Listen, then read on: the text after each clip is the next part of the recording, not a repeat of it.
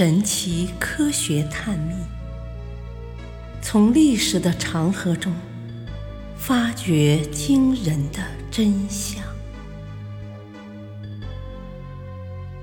第二部：识海玄谜。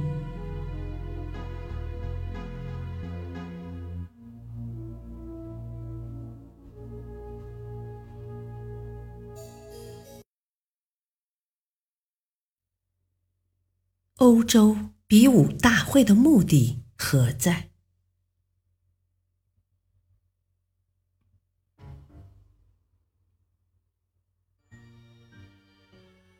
古往今来，世界各国总会有不同的比武大会。比武大会的形式与规模虽各不相同，但所造成的死伤和血腥却如出一辙。中世纪欧洲的比武大会，便是其中的一例。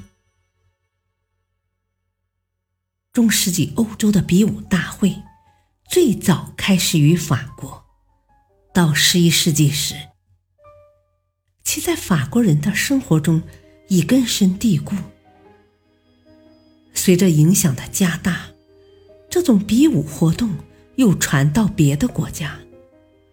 常出现在庆祝、加冕和宴会节日时，并渐渐成为当时社会的一种风尚。比武大会包括赛场的设定、挑战、通知和邀请的传达、比赛内容和过程、胜负的裁决和奖品的颁发等。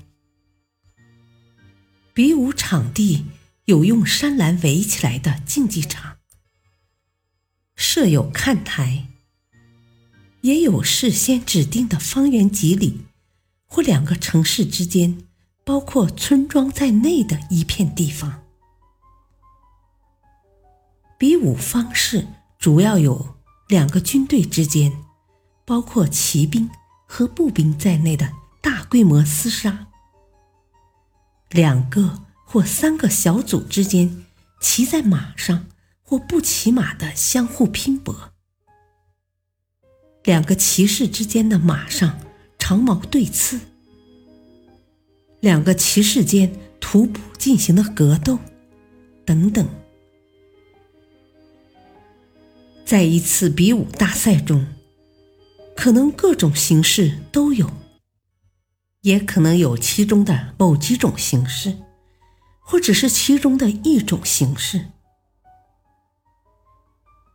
比武的规模有大有小，有两个人之间的较量，也有数千人同时参加的混乱厮杀。比武的时间也长短不一，有的只举行一天。甚至几个小时，程序简单，场面小；有的则举行数个星期，规则详细，场面宏大。大规模比赛的间歇和夜晚，往往伴有宴会、舞会和各种娱乐活动。贵族妇女。是比武大赛的热情观众和一些活动的积极参与者，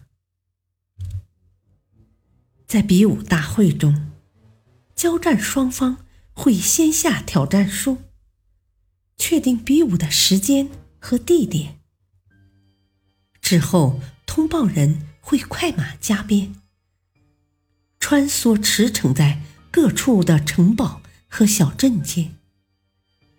向众人宣布比武的消息。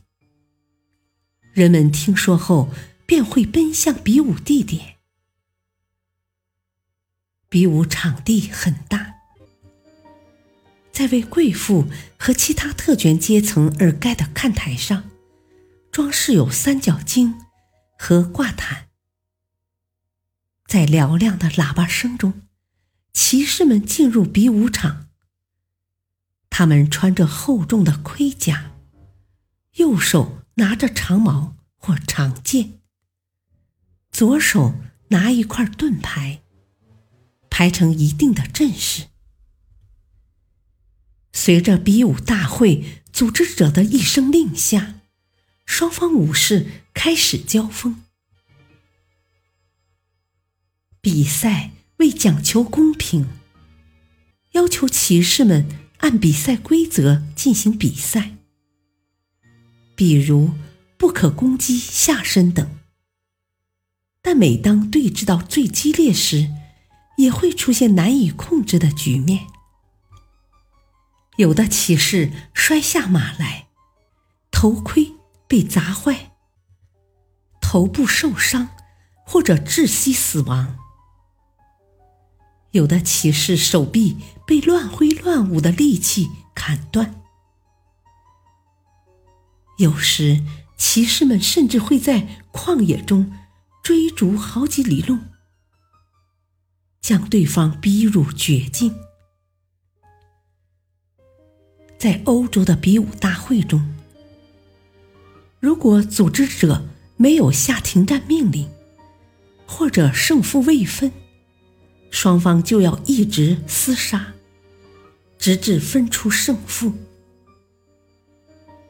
比武结束后，伤者被抬回家调养，但心里却会盘算着复原之后参加另一次比武大会。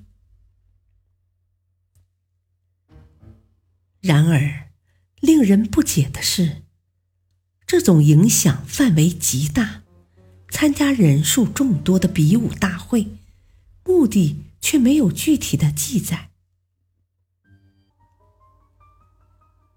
大多数人认为，比武大会是参赛者为了出人头地，希望得到贵族们的赏识。而获得一官半职的产物，也有人对这种说法提出质疑。他们认为，参赛者中很多本就是贵族，根本无需以性命换来地位。究竟这惨烈的比武大会因何而生？这对今天的我们来说，仍然。是一个谜。